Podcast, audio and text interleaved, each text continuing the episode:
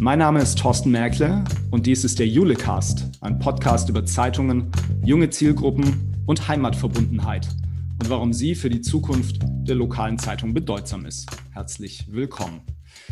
Welche Bedeutung haben lokale Nachrichten für junge Menschen? Welche Erwartungen werden an die Produktformen und Produktformate gestellt?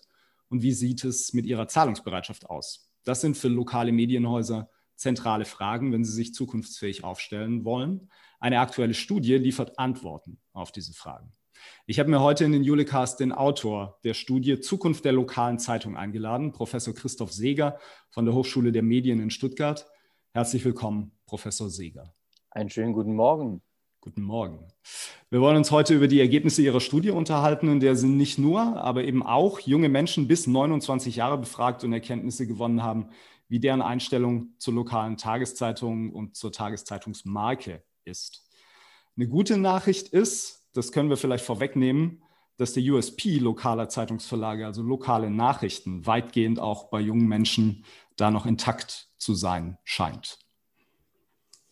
Ähm, aber bevor wir loslegen, vielleicht äh, erzählen Sie uns kurz ein bisschen was zum Studiendesign. Wen haben Sie wie befragt? Und äh, wenn Sie mögen, erzählen Sie uns gern auch noch ein bisschen von sich und von der Hochschule der Medien in Stuttgart. Ja, Herr Merkle, herzlichen Dank, dass ich heute hier sein darf äh, im Julecast. Das freut mich äh, ganz besonders, weil Sie machen seit vielen Jahren ja eine ganz, ganz tolle Arbeit.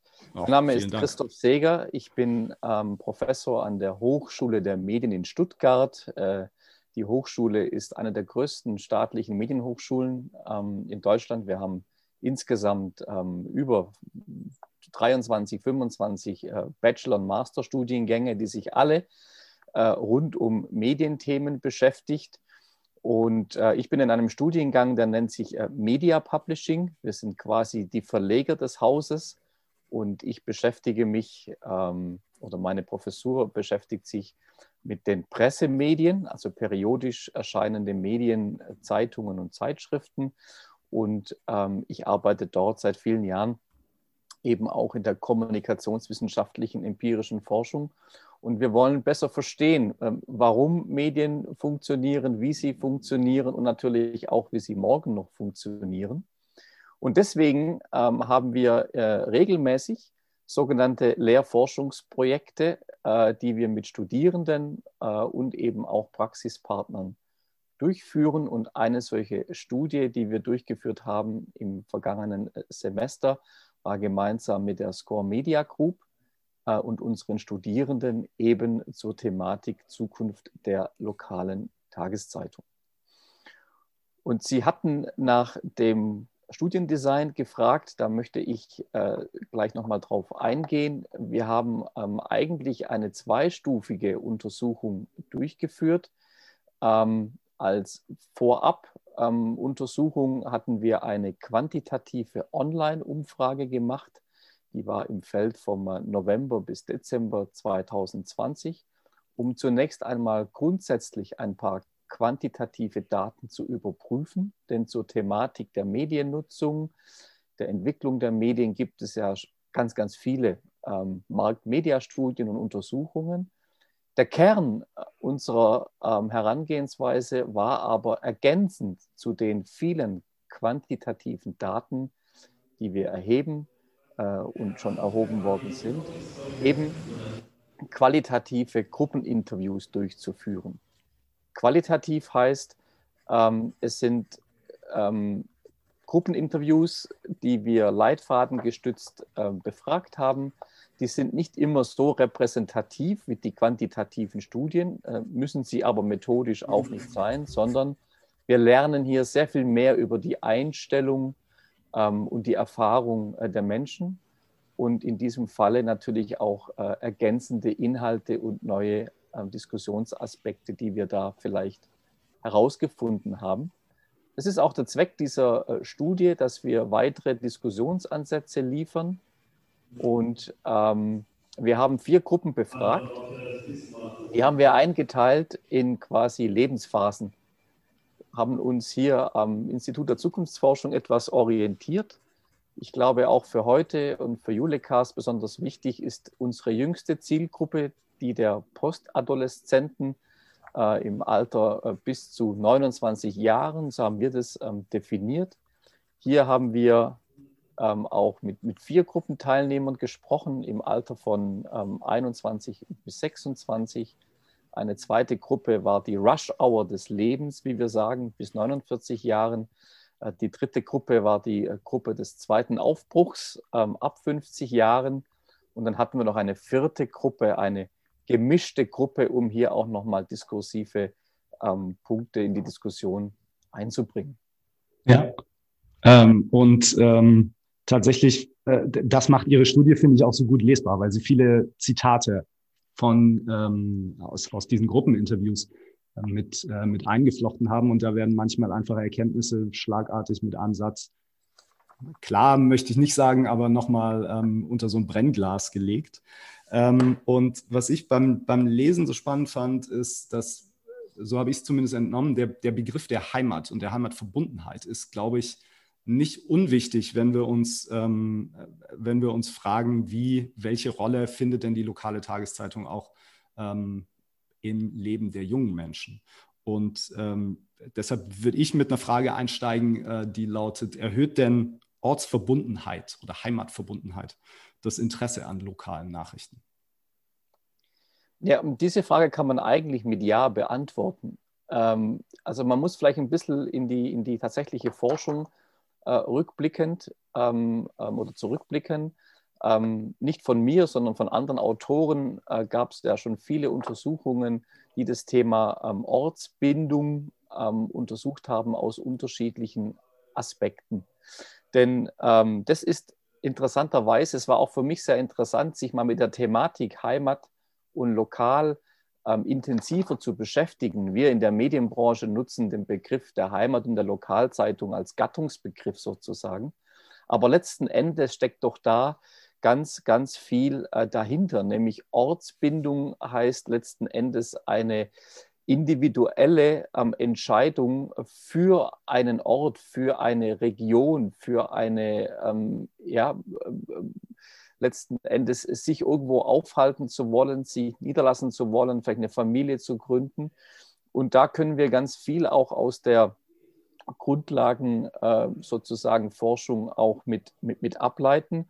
Denn Ortsverbundenheit hat letzten Endes ähm, drei, drei Komponenten. Das eine ist eine soziale Komponente. Das heißt, ähm, da geht es um Freundschaften, um soziale Beziehungen, um Familienangehörige, um Bekannte in der näheren Umgebung. Das zweite ist eine gewisse symbolische Komponente. Also man verbindet mit einem Ort vielleicht Gebäude, man verbindet ähm, Erinnerungen in irgendeiner Art und Weise und natürlich auch eine funktionale Komponente, nämlich auch die der äh, Möglichkeiten einer Infrastruktur, äh, die ein Ort oder eine Region äh, sozusagen ähm, anbietet. Und hier haben wir auch in unseren Untersuchungen ähm, festgestellt, dass ähm, gerade der Begriff Heimat ist eine sehr stark emotional verankerte Komponente. Heimat ist etwas, wo ähm, gerade auch die Jüngeren äh, uns zurückgespiegelt haben, das ist etwas, was mit starken Emotionen verbunden ist, ähm, mit sehr starken ähm, Erinnerungen verbunden ist und gerade in der Phase der Postadoleszenz ist Heimat eigentlich zu dem Zeitpunkt einer Lebensphase eher auch noch eine, eine singuläre Definition. Also äh, die jungen Leute haben ähm, in der Regel im Moment zu diesem Zeitpunkt erst eine einzige, in Anführungszeichen, Heimat. Und diesbezüglich ähm, ist, wie gesagt, Heimat ein sehr, sehr stark emotionaler ähm, Begriff, der sich auch dahingehend vielleicht äußert. Es hat äh, in einem dieser, dieser Zitate, Sie hatten vorhin gesagt, die, die Zitate machen diese Studie auch so, so spannend. Ich darf mal ähm, kurz zitieren aus einer Antwort, Heimat ist für mich äh, die Region, hier komme ich her, hier bin ich aufgewachsen, wird immer der gleiche Ort äh, für mich sein.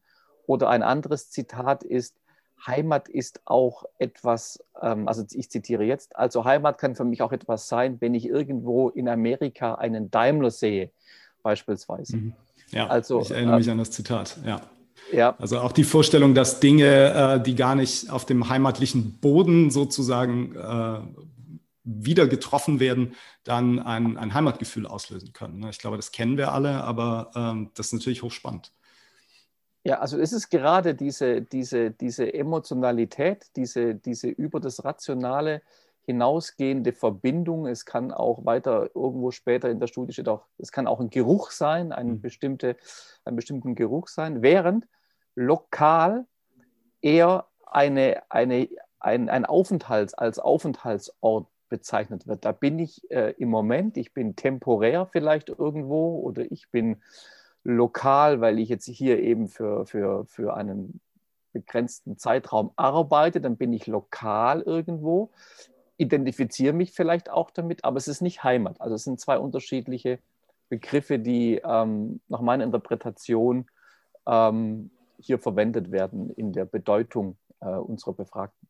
Ja, und äh, gerade mit Blick auf die junge Zielgruppe, auf die Postadoleszenten ist natürlich vielleicht auch bemerkenswert, dass äh, die ja mobil sind und man in der Phase auch äh, möglicherweise umzieht, wenn man zum Studium irgendwo anders hingeht. Und äh, dann eher der Begriff des Lokalen, der sich ja dann häufig verbindet auch mit einer Servicekomponente, so habe ich es ähm, äh, auch Ihrer Studie entnehmen können, ähm, dass das vielleicht dann eher zum Tragen kommt. Aber Heimat, der, der klassische Begriff der Heimatzeitung da vielleicht dann nicht mehr funktioniert. Wobei wir in der digitalen Welt natürlich auch darüber spekulieren können, ob äh, man dann vielleicht sein Abo der Heimatzeitung digital ähm, mitnehmen kann. Ich äh, musste da beim Lesen an eine Sache denken. Äh, wir sind vor einer Weile auf einen Newsletter des Nordkuriers gestoßen. Ähm, der heißt Heimweh. Und das ist explizit ein Newsletter, der sich an äh, Weggezogene aus dem Verbreitungsgebiet des Nordkuriers richtet. Der ist Anfang 2021 gestartet. Ich hatte im April ähm, eine Zahl gehört. Damals hatte dieser Newsletter schon 2000 Abonnenten und Abonnentinnen. Ähm, und ich habe das im Team erzählt ähm, und ähm, habe mir innerlich vor den Kopf geschlagen und dachte, wie kann man auf die Idee kommen, so ein Newsletter aufzusetzen? Wer soll denn die Zielgruppe sein? Und tatsächlich, natürlich gibt es diese Zielgruppe. Und das wird nochmal bestätigt im Kern ähm, durch das, was Sie auch in Ihrer Studie herausarbeiten. Ne? Dass Heimat sozusagen ähm, auch irgendwo anders existieren kann und man diese Verbundenheit irgendwie auch durch ein, ähm, ein, ein Zeitungs- oder nachrichtliches Produkt ähm, kompensieren und ausleben will. Ja, also das, das würde ich ähm, bestätigen. Äh, vor allen Dingen, Sie hatten es gesagt, Lo Lokalnachrichten, also wenn man mal jetzt so die Definition der Rezipienten oder unserer Befragten ähm, etwas abstrahiert, könnte man es irgendwie auf einen Nenner bringen und sagen, Lokalnachrichten haben einen starken Servicecharakter.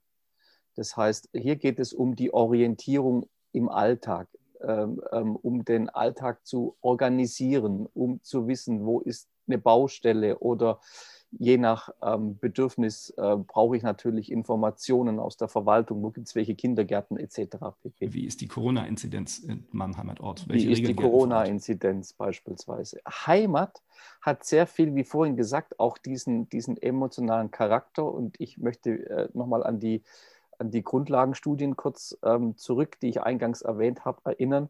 Da ging es ja darum, ähm, dass es eine informelle Komponente gibt das wäre die Lokalnachricht, äh, während die ganzen sozialen Komponenten sich, wenn man so macht, in, in, in der heimatlichen Berichterstattung, also auch andere journalistische Formen, äh, mehr Reportagen, mehr Features, größere Stücke, größere Bilder, emotionalisierend.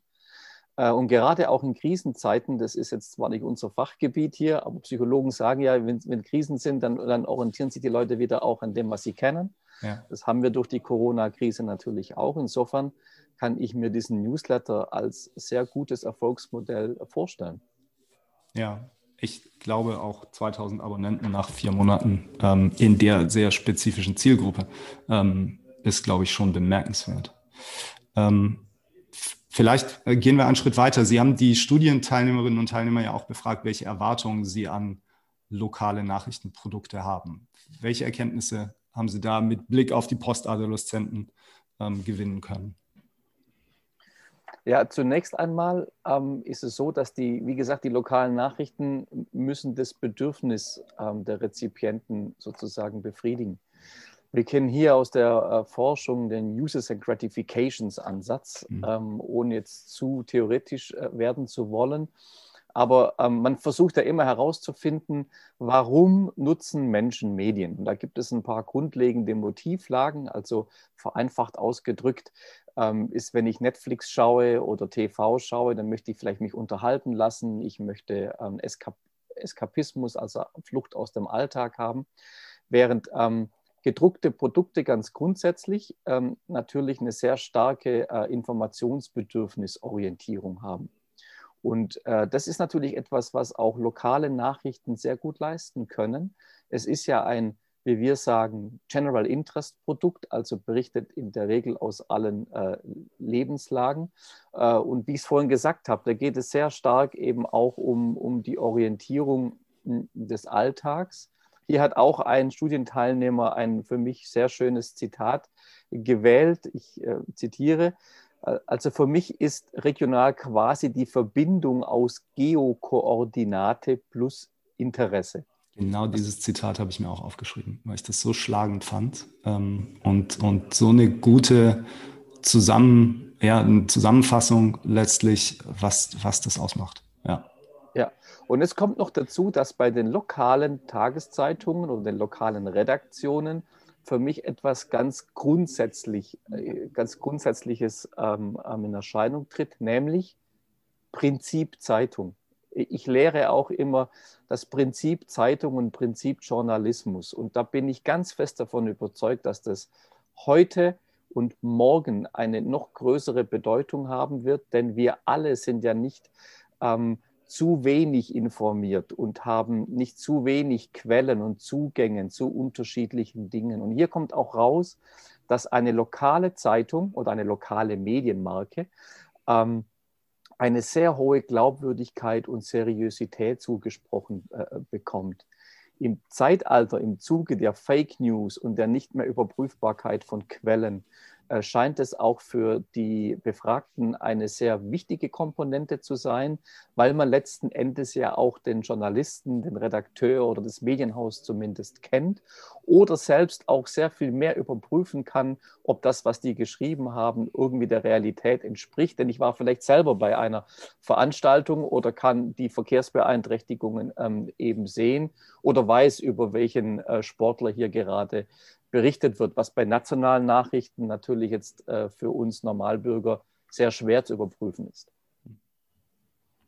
Also die Erwartungen sind ähm, tatsächlich dann ähm, eine Orientierung im, im, lokalen Nahraum natürlich. Ähm, was ich so bemerkenswert fand, ist, ähm, und da glaube ich, wird es mit dem, mit dem Begriff des Generalistenmediums oder der Rolle der Tageszeitung als Generalistenmedium so ein bisschen schwierig ist, schon, dass die jungen Menschen ja zum einen ganz stark wollen, dass äh, sie die Nachrichten bekommen, die sie auch interessieren. Also dieser Wunsch, letztlich eigentlich eine Nutzung wie in sozialen Medien. Ne? Ich kann in sozialen Medien anklicken, wen ich folgen will, dessen Informationen will ich sehen. Und eine ähnliche Vorstellung gibt es ja im Hinblick auch auf die auf lokale Nachrichten oder überhaupt auf Nachrichten. Also ich möchte über die Themen informiert werden, am liebsten per Push-Nachricht, die, ähm, die mich interessieren. Ähm, das steht so ein wenig im Widerspruch zu dem Anspruch der Tageszeitung. Ähm, und wenn ich jetzt Tageszeitung sage, dann meine ich natürlich egal welche Ausgabeform. Also sowohl das gedruckte, gedruckte Produkt als auch eben äh, die, die digitalen Ausgabeformate. Ähm, aber tatsächlich, das prallt ja so ein bisschen aufeinander, ne? diese Vorstellung. Ja, also äh, es gibt auch ein Zitat, nicht aus unserer Studie, aber ich glaube, das ist fast jedem bekannt, schon ein paar Jahre alt, ich glaube aus USA, ein Student, der gesagt hat, ähm, wenn eine Nachricht so wichtig ist, dass sie ähm, für mich Relevanz besitzt, also äh, ich mache nur sinngemäß, äh, gebe ich es wieder, äh, dann wird sie mich schon irgendwie erreichen. Das ist genau, was Sie meinen. Ja. Ähm, es gab auch einen wunderbaren Begriff, den ich erst in dieser Studie gelernt habe, nämlich die Serendipität. Ja. Das, die, die tolles Wort. Ja, tolles Wort. Und es, wie Sie es vorhin gesagt haben, ähm, zeigt auch wieder ähm, sehr fokussiert das, was die Zeitung als, als Prinzip, als Produkt mehr kann. Und jetzt glaube ich, ist die, die große Herausforderung liegt zwischen einem, ich sage es mal, einem, einem stumpfen Push-Dienst und der Vielfalt einer gedruckten Tageszeitung, die ich vor mir sehe. Und Serendipität meint ja die positive Überraschung. Das heißt, ich lese in der Zeitung und beim Durchblättern komme ich auf einen Artikel, auf ein Thema, mit dem ich vorher mich nicht auseinandergesetzt habe oder wo ich erst beim Lesen merke, dass es mich irgendwie äh, interessieren könnte. Ja. Ähm, wenn wir das nur als Newsletter machen, ähm, dann haben wir natürlich hier eine, eine sehr eingeschränkte Themenvielfalt und Meinungsvielfalt, was nicht im Interesse der Journalistinnen und Journalisten äh, und der Medienmacher natürlich ist und sein kann.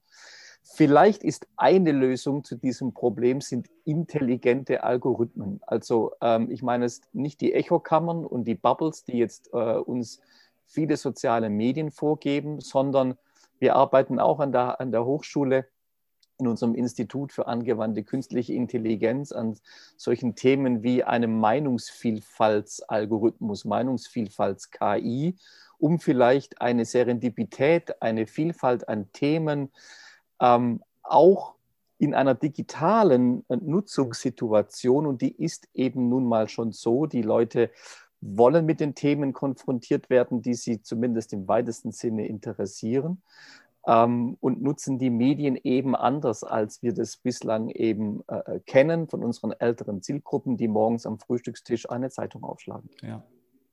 Ja, und trotzdem ist eben, das fand ich auch so schlagend, diese Serendipität gewünscht tatsächlich bei den, bei den jungen Zielgruppen. Die wehren sich ja nicht dagegen. Die würden sich ja durchaus konfrontieren lassen mit etwas, was die noch nicht kennen. Ähm, ich musste so ein bisschen denken an das Amazon-Prinzip. Äh, Kunden, die dieses Produkt kauften, kauften auch Doppelpunkt. Also Kunden, die diesen Artikel lasen, lasen auch Doppelpunkt. Ähm, dass man vielleicht versucht, in diese Richtung zu überlegen.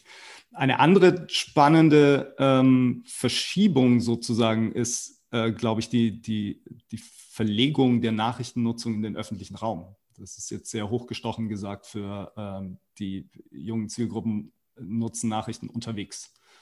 Um nicht zu sagen nebenbei, aber eben nicht mehr, wie Sie es eben beschrieben haben, in einer klassischen Nutzungssituation morgens am Frühstückstisch, ähm, sondern dann unterwegs beim Pendeln, beim Warten auf den Bus, die Bahn, ähm, beim Arzt, wie auch immer. Ähm, und äh, dass also sozusagen die Nachrichtennutzung herausgelöst wird aus dem häuslichen Raum und, und in den öffentlichen Raum geht. Und daraus ergibt sich auch eine Affinität für, ähm, das fand ich natürlich auch spannend, für Podcasts was insbesondere für Tageszeitungen jetzt gerade ja ein Riesenthema ist. Ähm, also keine Tageszeitung ohne Podcast oder Podcast-Experimente, zumindest äh, gefühlt ist das so. Ähm, da, ist, äh, da verschiebt sich auch nochmal was. Da verändert sich, glaube ich, auch was fundamental mit, mit, ähm, mit Blick auf die Postadoleszenten. Ja, ähm, wie Sie es richtigerweise sagen, so die, der typische Nachrichtenkonsum, ähm, der, der verändert sich. Also wir haben tatsächlich aus, aus anderen Erkenntnissen heraus, dass das Lesen von, und jetzt sage ich mal bewusst, Zeitschriften, ähm, das wird bewusst benutzt. Also wenn wir bei der Zeitungsnutzung immer davon ausgegangen sind, Frühstückssituation, äh, dampfender Kaffee, frisch gepresster Orangensaft ja. und frische Brötchen.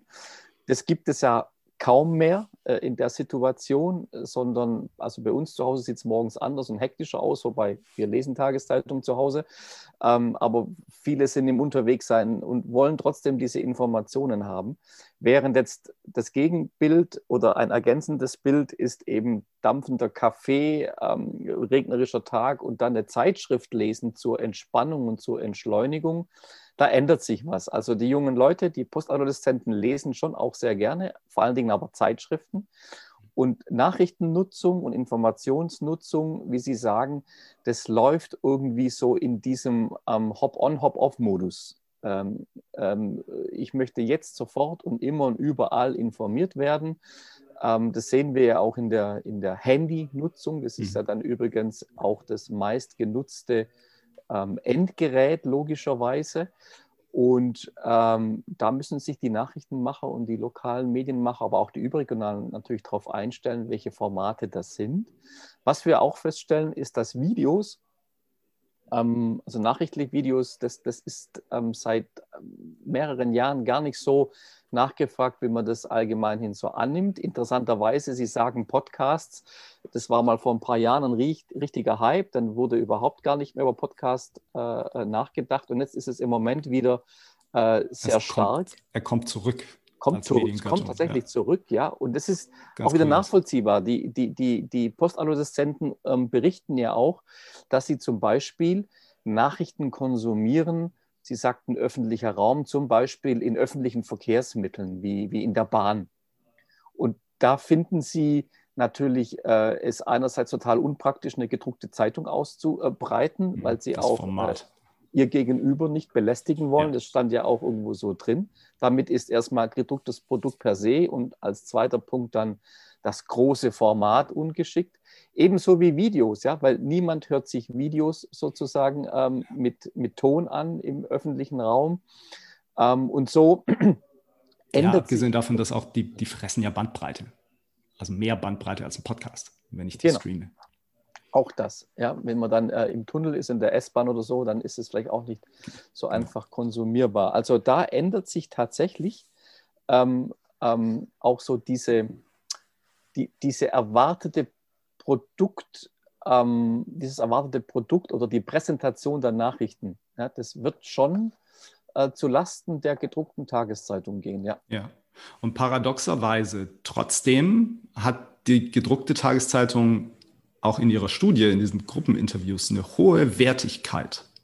Also es wird, ähm, es wird verstanden, dass, ähm, dass man dafür eigentlich Geld zahlen muss. Es wird im Übrigen wird ja auch verstanden, dass man für Journalismus generell, egal in welcher Ausgabeform er einen erreicht, ähm, Geld bezahlen muss. Zur Zahlungsbereitschaft kommen wir gleich nochmal. Aber ich würde gerne mal einen Moment bei der gedruckten Tageszeitung bleiben und bei diesem Paradoxon, dass diese Produktkategorie für die Postadoleszenten natürlich eine viel untergeordnetere Rolle spielt als für die anderen äh, Alterskohorten, die sie befragt haben.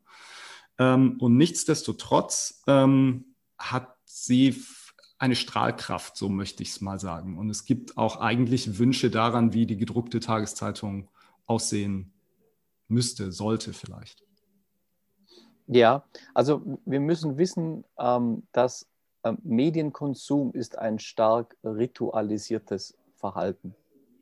Ähm, ich sage unseren Studenten immer, wenn sie mal richtig Spaß haben wollen, dann gehen sie, äh, wenn der erste Bodenfrost einsetzt, mal morgens in die Vertriebsabteilung so zwischen sechs und sieben zu einer Zeitung, äh, wenn die ersten ähm, Zustellbezirke ausgefallen sind, weil dann Menschen, die das ganze Jahr über gewohnt sind, ähm, um 7.10 Uhr ihre Tageszeitung im Briefkasten zu haben, ähm, dann wissen Sie mal, was, was Bindung zu einer Marke ist. Also äh, wenn ich meinen Medienkonsum äh, letzten Endes ritualisiert habe, dann ist das ein Teil des, des Tagesablaufes. Ich würde Ihren Studierenden auch empfehlen, mal in eine Vertriebsabteilung oder Marketingabteilung oder in die Redaktion zu gehen, kurz nach einem Relaunch. Auch das ist. Auch das ist natürlich ein äh, super, super Thema. Gell? Aber äh, ja, ich denke, ist, ist, äh, die Botschaft ist, ist, ist, klar, wie, wie eng die Leute, die Rezipienten ähm, mit, diesen, mit diesen Medienmarken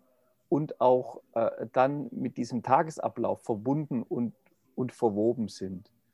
Äh, und das ist etwas, was natürlich in ähm, einer digitalen Welt, wo es um flüchtige Medien geht, wo ich, wie vorhin gesagt habe, permanent ähm, in den Nachrichtenstream einsteigen kann und wieder aussteigen kann, eine andere Art äh, des ritualisierten Verhaltens. Also ich lese ja nicht immer nur einmal am Tag diese Zeitung oder nutze diese Medienmark, sondern vielleicht 30 Mal, weil ich eine App habe oder weil ich eine Nachricht bekomme etc. Deshalb habe ich auch in der Studie irgendwo mal äh, gehighlightet, dass es zunehmend für die, für die Verantwortlichen in den Medienhäusern wichtig ist, äh, wo und wie die Inhalte äh, konsumiert werden. Mhm. Und, und ich, ja. wenn ich da einmal einhaken darf, weil das ein Thema ist, was mich auch seit Jahren umtreibt, die, die, äh, die Ritualisierung der Mediennutzung beziehungsweise die, die, nicht vorhandenen Medienrituale bei jungen Menschen.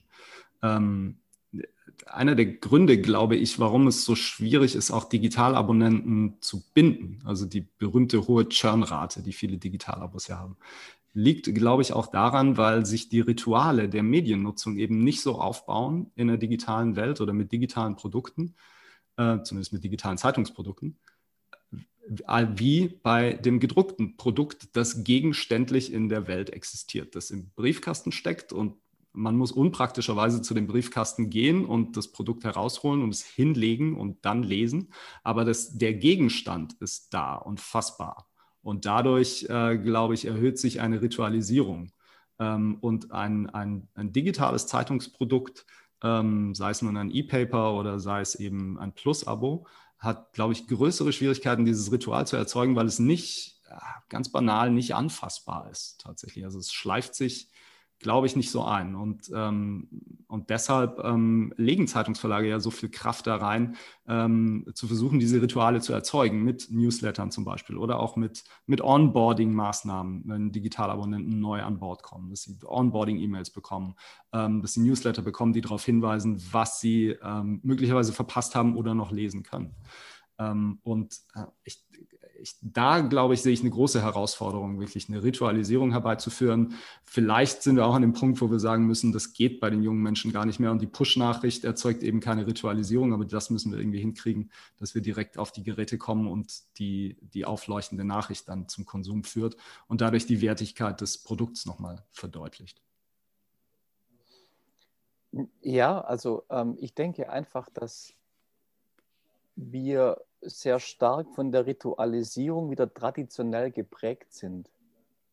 Ich würde gern die Diskussion führen, ähm, ob wir da auf dem richtigen Pfad wandeln. Denn ähm, ich glaube, ich ziehe ein bisschen etwas vor aus den Ergebnissen.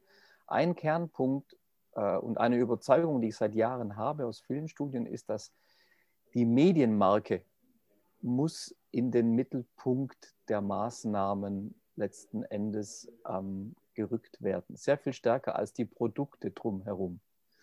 Die Medienmarke als solches. Mhm. Und wenn Sie mir gestatten, ähm, einen Vergleich zu ziehen, eine lokale Medienmarke, eine Lokalzeitung, äh, die hat ja eine, eine, Markenbekanntheit in einem Verbreitungsgebiet, die ist ja kaum von irgendwas anderem zu ähm, übertreffen.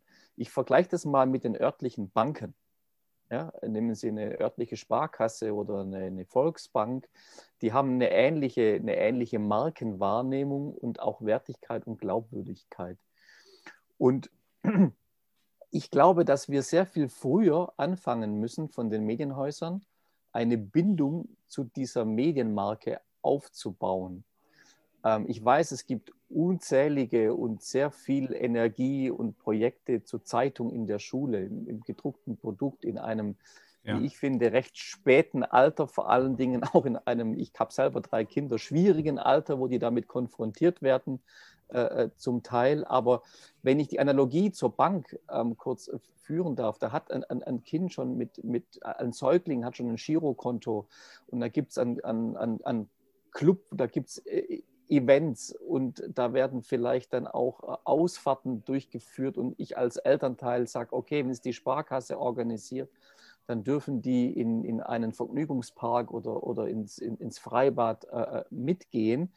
Ähm, und, und so, sofort nach dem Säuglingsalter werden dann äh, die von der Oma gezahlten Geburtstag- und Weihnachtsgeld auf dieses Konto ein, ein, einbezahlt. Und Sie wissen, was ich meine. So, so, ein, so, ein, so ein Girokonto begleitet äh, so, so ein Kind ähm, bis, es, bis es 16, 17, 18 ist und dann vielleicht später das Gehaltskonto und dann die Baufinanzierung darüber läuft. Warum die Analogie? Ich habe vorhin gesagt, Heimat hat stark was mit Emotionalisierung zu tun. Und ich glaube, oder ich vertrete die These, dass die lokalen Medienmarken ein ähnliches Potenzial hätten oder haben. Dass wir sehr viel früher auch emotionale Komponenten in die Vermarktung der Medienmarke mit transportieren müssten, um damit, Herr Merkel, eine Bindung an die Marke und damit auch ein ritualisiertes Verhalten 2.0, wenn ich es mal so ausdrücken möchte, ja. ähm, zu fördern. Denn ich habe diese Bindung zur Marke, ich habe ähm, diesen ähm, Ansatz, dass ich meine Informationen, meinen Alltag besser orientieren kann. Ähm, es ist ja ein Mehrwert, dass jemand Nachrichten für mich selektiert etc. Und da finde ich, sollten wir auch sehr viel mehr, also wir heißt es die, die Medienbranche, sehr viel mehr ähm, Fokus auf ein sehr viel früheres Marketing und Bindung zur Medienmarke ähm, ähm, legen, damit es viel früher und mit moderneren äh, Möglichkeiten stattfindet. Ja, für Ihre These spricht ja auch nochmal dieser Heimweh-Newsletter des Nordkuriers. Äh, wenn wir unterstellen, dass er erfolgreich ist, ähm, emotionaler als einen Newsletter Heimweh zu nennen, äh, geht es ja in der Tageszeitungswelt kaum. Also würde es wahrscheinlich gehen, aber Heimweh ist ja schon ein sehr emotionaler Name für einen solchen Newsletter und äh, das scheint zu funktionieren. Da wird etwas mit Emotionen aufgeladen tatsächlich. Äh, ich glaube, ein Beispiel, wenn wir nochmal auf lokaljournalistische Projekte schauen, kurz, die, die nicht aus äh, Tageszeitungshäusern kommen, ähm, dann ist das Katapult MV, also das lokale ähm, Projekt des Magazins Katapult aus Mecklenburg-Vorpommern, das schon lange als, als zweimonatliches Printmagazin ja sehr erfolgreich ist ähm, und jetzt äh, lokale Berichterstattung startet, äh, digital finanziert. Und Katapult ist äh, vieles, aber nicht unemotional. Katapult ist sehr, sehr stark aufgeladen, auch sehr stark ähm, über, äh, über Empörung aufgeladen. Das muss man, glaube ich, an der Stelle deutlich benennen. Das ist, glaube ich, eine der Strategien. Aber ähm, das scheint zu funktionieren tatsächlich. Also es gelingt da, Menschen zu aktivieren ähm, für eine lokale Berichterstattung, für ein lokaljournalistisches Projekt. Und wenn ich mir dann im Gegenzug nochmal Rums ansehe, das andere große Projekt aus Münster, was immer wieder genannt wird, das ist deutlich unemotionaler und nüchterner, glaube ich, als, ähm, als das, was Katapult MV macht ähm, aber eben auch sozusagen ein, ein lokaljournalistisches Projekt außerhalb eines Tageszeitungsverlags. Also auch das zeigt ja, ähm, dass es da ein Potenzial gibt, im Lokaljournalismus ähm, auch insbesondere junge Zielgruppen eben zu erreichen und sie auch zu, ähm, zu zahlenden Kunden zu machen. Was ja, mich ja. zu dem nächsten Thema führen würde, nämlich zum Thema Zahlungsbereitschaft. Auch darüber haben Sie in den Gruppeninterviews ähm, gesprochen. Und es gibt einen Konsens, dass Journalismus Geld kosten muss. Ähm, gibt es auch einen Konsens, äh, dass und wie viel Geld junge Menschen für lokale Nachrichten ausgeben würden? Ja, also ähm, es gibt tatsächlich so diese, diese, diese Spanne zwischen 10 und 15 Euro, die die äh, uns genannt haben in, in, in der Studie. Da gibt es ja auch unterschiedliche ähm, Preissensibilitäten. Interessant ist hier ja ähm, ein Stück weit ähm, die, sage ich mal, kognitive, ähm, das kognitive Bewusstsein, dass, dass guter Journalismus Geld kosten muss. Ich glaube, das würde niemand bestreiten. Nur am Ende des Tages bin ich bereit dafür, Geld zu bezahlen. Das ist, ja. glaube ich, die große Problematik und das Learning, die wir ja, das wir ja selbst ein bisschen mit befeuert haben die letzten Jahrzehnte, ähm, dass im Internet alles äh, frei sein äh, muss und kann. Ähm, ich erlebe derzeit, dass ähm, gerade auch die Jüngeren hier ein anderes Bewusstsein kriegen. Ähm, äh, und es ist ja nicht so, dass junge Menschen kein Geld für Medien ausgeben. Im Gegenteil. Sonst würde es Streamingdienste wie Netflix etc. nicht geben. Also es ist durchaus normal, dass hier 20 bis 25 Euro im Monat ähm, Geld ausgegeben wird, um Medien zu konsumieren. Nicht unbedingt das klassische Lokalabonnement. Ähm, aber das, was Sie sagen, ja, das Bewusstsein ist da und auch da gibt unsere Studie ähm, auch die quantitativen Auswertungen im ersten Teil dasselbe Bild wie alle anderen auch. Bewusstsein ist zwar da, äh, die Bereitschaft, je jünger, desto geringer ähm, für Produkte zu bezahlen. Aber was wir auch gelernt haben oder ich gelernt habe aus der Studie, ist, dass äh, wir es den Leuten zum Teil auch etwas schwer machen. Ähm, das heißt, es werden gerade solche Dinge, ähm, Abo-Modelle wie Spotify oder Netflix genannt, um zu sagen, das ist ein Bezahlmodell, ähm, das ich möchte permanent für kleines Geld mich an, abmelden können. Und wir wissen, dass wir natürlich aus der Zeitungsbranche schon auch sehr stark ähm, daran ein Interesse haben, klassische Abonnenten zu gewinnen und versuchen auch hier wieder die Bezahlmodelle vom klassischen Print auf digital zu übertragen, was schlechterdings jetzt ähm, nicht immer unbedingt mega erfolgreich zu sein scheint. Ja, also das Stichwort ist, glaube ich, die Kündigungsfrist. Ne? Also gewünscht ist äh, eine, eine bekannte Flexibilität. Also es gibt einen kostenlosen Probemonat und äh, es gibt eine monatlich mögliche Kündigung. Und ähm, den kostenlosen Probemonat, ich glaube, das ist ziemlich akzeptiert in der Zeitungsbranche. Den gibt es, glaube ich, jetzt fast überall mit dazu.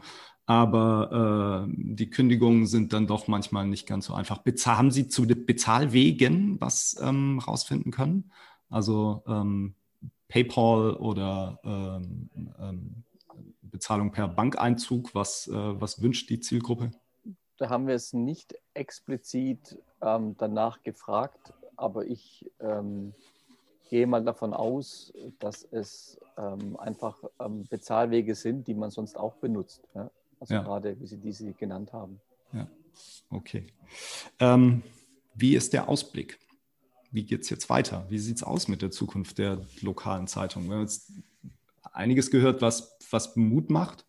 Wir haben anderes gehört, was sicherlich nicht sofort und einfach zu lösen ist. Aber wie ist Ihre generelle Einschätzung? Was glauben Sie, was bedeuten diese Erkenntnisse jetzt für die, die lokalen Zeitungsmacherinnen und Macher? Ja, ich möchte es mal in ein paar ähm, Segmente unterteilen. Ich glaube, ähm, wie Sie jetzt auch gesagt haben, eine schöne, tolle Erkenntnis ist, dass die, gerade die Postadoleszenten durchaus an diesen Informationen und Nachrichten ein großes Interesse haben.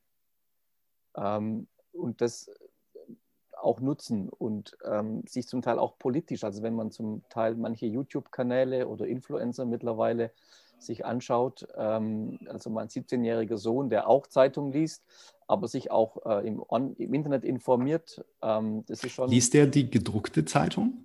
Der liest, der liest die tatsächlich, der kleinere nicht. Weil sie die gedruckte Zeitung auch noch zu Hause haben. Auf dem Tisch ne? liegen haben, natürlich. Ja. Ähm, okay. In diesem Falle ist es vielleicht auch äh, ähm, in meinem Haushalt ohne Tageszeitung ist ja auch, wäre schwierig. Ähm, berufsbedingt. Ja, ich habe, ähm, also wir haben ein E-Paper-Abo der äh, unserer lokalen Zeitung. Ähm, und ich sitze morgens immer da und lese die beim Frühstückstisch. Mein Sohn sitzt neben mir, aber ich lese die auf dem iPad und ich gebe mir Mühe, ihn darauf hinzuweisen, dass ich Zeitung lese und nicht irgendetwas anderes tue. Genau aus dem Grund, weil ich natürlich auch hoffe, dass ich irgendeine Form von Ritualisierung äh, an ihn übertragen kann.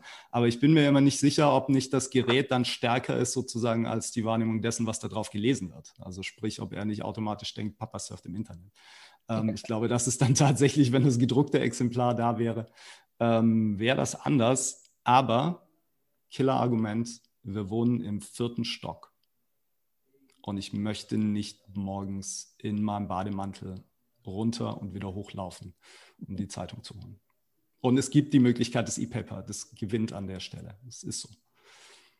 Ja, wobei zu E-Paper, wir haben gerade für den Publikumszeitschriftenverlag eine große E-Paper-Studie abgeschlossen mit über 5000 ähm, Nutzern. Ähm, das wäre ein eigener Podcast wahrscheinlich. Mhm, okay, ja, glaube ich auch. Aber ähm, was ich sagen wollte äh, zu dieser, zu dieser äh, Thematik, ähm, also das Interesse an den Inhalten ist da. Ich glaube, das ist äh, eine gute Basis, um auch eine positive Zukunft für das Prinzip der Zeitung ähm, vorherzusagen oder hier positiv gestimmt zu sein. Komma, aber. Ich glaube, es gibt ein paar ähm, Punkte, ähm, die vor allen Dingen auch die Postadoleszenten oder die Jüngeren ähm, mit in die Diskussion einwerfen, an die wir vielleicht jetzt nur peripher denken. Ähm, oder ja, aufgrund von unseren Produktionsprozessen da jetzt mal weniger Wert drauf legen. Ich glaube, ein ganz, ganz wichtiger Punkt ist zum Beispiel die grafische Gestaltung äh, und die Visualisierung, die Aufmachung das ganze Thema ähm, User Experience und Usability, also ich sage jetzt mal, wie handelbar sind denn die Apps, äh, wie zuverlässig, wie benutzerfreundlich sind sie?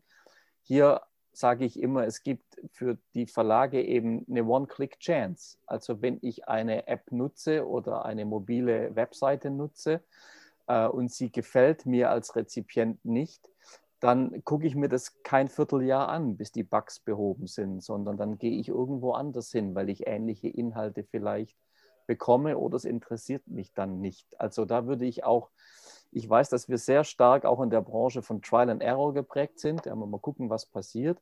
Aber wir dürfen da ähm, die, die sozusagen die Entscheidungsmacht der Rezipienten nicht unterschätzen. Wenn wir mal jemanden verloren haben im Digitalen, ist es wirklich ein Klick daneben, hat er ein ähnliches Angebot. das ist ein ganz wichtiges Moment, dass wir hier vielleicht zukünftig auch sehr viel mehr uns Gedanken machen, auf welchen Endgeräte wird genutzt, wie sind sie optimal dargestellt. Hier zum Thema E-Paper. Das klassische IVW-geprüfte E-Paper ist halt jetzt nicht unbedingt gemacht für die Nutzung ist, auf dem mobilen Endgerät. Das E-Paper ist kein digitales Produkt, das ist ein digitaler Ausgabeweg für eine gedruckte Zeitung. Genau. Und, so äh, würde also, ich es formulieren. Das sehe ich ein großes Dilemma, weil die, die, die Verlage brauchen die IVW-Auflage, aber es ist überhaupt nicht ähm, aus Sicht der Rezipienten ein adäquates Produkt für diese, für diese, für diese Kanäle. Und ja. gerade Jungen, die haben halt wenig Tablets. Wir, wir müssen auf die, auf die Smartphones kommen, mhm. der Leute. Ein, ein, weiterer Punkt ist ähm, tatsächlich auch ähm, der des, des ökologischen Aspektes ist vielleicht noch klein, äh, dieses Argument, aber das, die Nachhaltigkeitsfrage, ähm, die wird größer, auch bei den Studierenden, wenn wir sie jetzt nicht nur ähm, hier äh, in dieser Befragung haben, sondern eben auch in der täglichen Arbeit. Ähm, gedruckte Produkte nicht zu nutzen aus ökologisch nachhaltigen Aspekten wird ein größer werdendes Argument. Ja, und dessen müssen wir uns auch in der Medienbranche ganz generell, alle, die gedruckte Produkte herstellen, zukünftig vielleicht noch sehr viel mehr auch ähm, widmen. Ja. Und das Dritte, was ich noch sagen wollte, ist eben auch eine, ähm, Sie hatten es vorhin von Zahlungsbereitschaft und von der Wertigkeit. Vielleicht muss man auch, ähm, wir machen ja so eine One-Ein-Produkt-Strategie von 8 bis 88. Ähm, und wir haben immer das Problem, dass wir diese Kannibalisierungseffekte fürchten in der Branche. Ja? Also wenn ich etwas mache für eine spezielle Zielgruppe, dann denke ich immer, okay, dann sterben, also nicht sterben, sondern dann, dann gehen mir ganz viele andere ähm, Abonnenten an anderer Stelle weg. Äh, und, und vielleicht braucht es da auch ein bisschen Mut, um vielleicht auch innovative Produkte zu, zu machen. Ein, ein Mini-Beispiel. Wir hatten mal ein Experiment, eine Zeitung zu machen oder ein gedrucktes Produkt, welches speziell für junge Menschen nur aus Überschriften besteht. Stellen Sie sich vor, Sie haben als junger Mensch, Sie abonnieren für, für 4,99 im Monat eine Doppelseite A3, kommt jeden Morgen im Briefkasten. Ähnliches System wie bei der gedruckten richtigen Tageszeitung. Ritualisiertes Verhalten, dritter Stock, Erdgeschoss, ich hole was aus dem Briefkasten. Und dann, bevor ich mich in die S-Bahn setze, fotografiere ich mit meinem Handy vielleicht nur die Headlines und bekomme die Long Copy des Textes auf mein mobiles Gerät im Unterwegssein. Ja. Das heißt, einen völlig anderen Zugang. Ja. Aber auch mit der Funktionalität der Themenvielfalt und der, dieses Gefühls, etwas zu besitzen, eine Wertigkeit zu haben. Ähm, ich glaube, solche experimentelle Dinge wären, wären natürlich total spannend, ähm, die auch dann in der Realität ähm, mal zu überprüfen. Genau.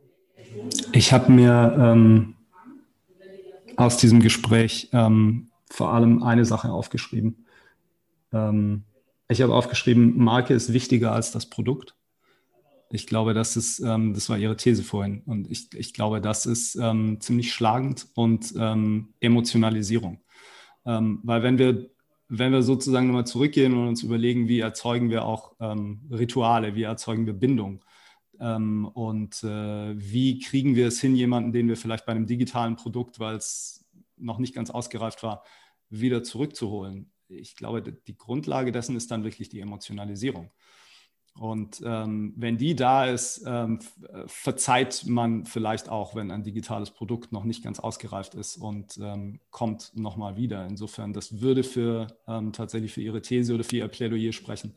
Emotionalisierung ist wichtig, die Marke emotional aufladen und so dann versuchen, ähm, die jungen Menschen, aber sicherlich greift Emotionalisierung dann auch andere Zielgruppen an, ähm, an Bord zu holen und sie zu halten.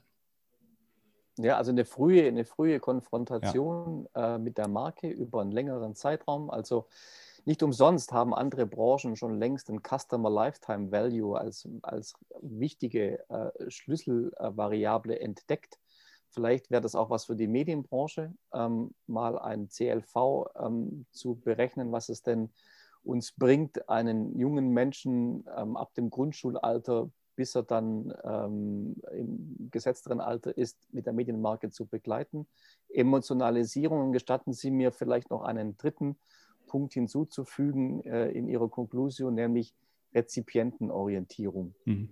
Wir müssen ja. sehr viel mehr verstehen, wie die Menschen und warum sie ähm, Medienmarke nutzen, warum sie uns, und das ist ja das größte Gut, Zeit schenken. Um das geht es ja. Wir wollen Zeit der Leute, die ja jetzt schon über 10, 12 Stunden Mediennutzung am Tag haben. Ähm, und es geht immer nur darum, Zeit der Rezipienten zu bekommen. Und da müssen wir einfach sehr viel intensiver verstehen wollen, wo, wann nutzen sie uns und warum. Ich glaube, dazu leistet Ihre Untersuchung einen, einen wichtigen Beitrag, wie ich finde. Professor Seger, vielen Dank für dieses Gespräch. Wir verlinken in den Show Notes Ihre Studie. Wir haben sie auch bereits in das geschlossene Jule Wissensnetzwerk eingebracht. Insofern ähm, wollen wir natürlich auch dazu beitragen, dass möglichst viele Zeitungsmacher und Macherinnen die Erkenntnisse dieser Studie zur Kenntnis nehmen und möglicherweise auch danach handeln. Äh, liebe Hörerinnen und Hörer, wenn es Ihnen heute gefallen hat, äh, schreiben Sie uns gerne. Die E-Mail-Adresse ist die info at junge-leser www.ecom.org. Wir freuen uns immer, von Ihnen zu hören. Professor Seger, nochmal vielen Dank für das Gespräch, für Ihre Zeit. Auch Sie haben mir jetzt Ihre Zeit geschenkt. Äh, und liebe Hörerinnen und Hörer, Ihnen vielen Dank für die Zeit, die Sie uns gegeben haben durch das Hören dieses Julicast. Herr Merkel, vielen Dank. Das war mir ein Vergnügen und diese Zeit war gut investiert und es hat sehr viel Spaß gemacht bei Ihnen das, und ich freue mich auf weitere Diskussionen. Das geht mir genauso. Vielen Dank, Professor Seger. Tschüss. Tschüss.